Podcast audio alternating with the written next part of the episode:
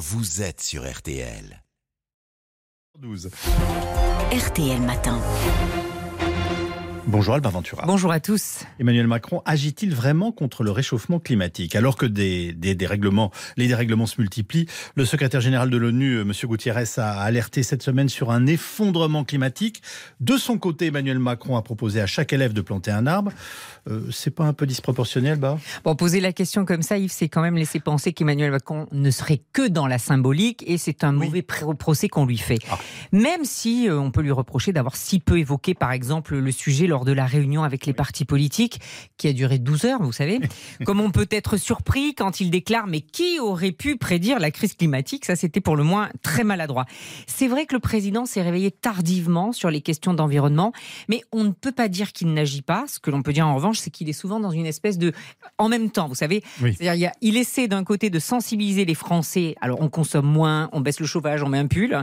Et il s'est aussi engagé dans la décarbonation, et c'est pas du tout symbolique. C'est-à-dire Deux exemples. Il Oui. a validé le plan de 100 milliards pour développer le ferroviaire, le train.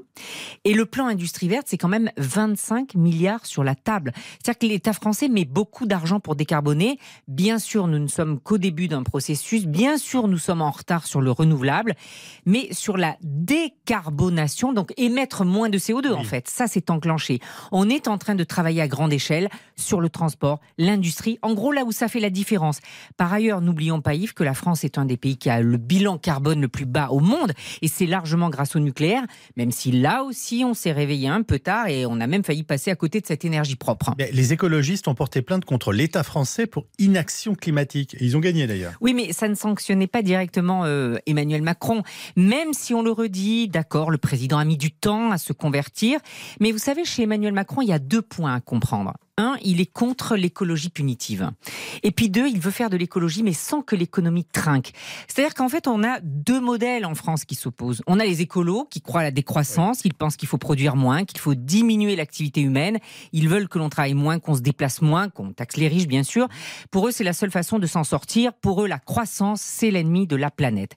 Emmanuel Macron, lui, il croit en l'économie.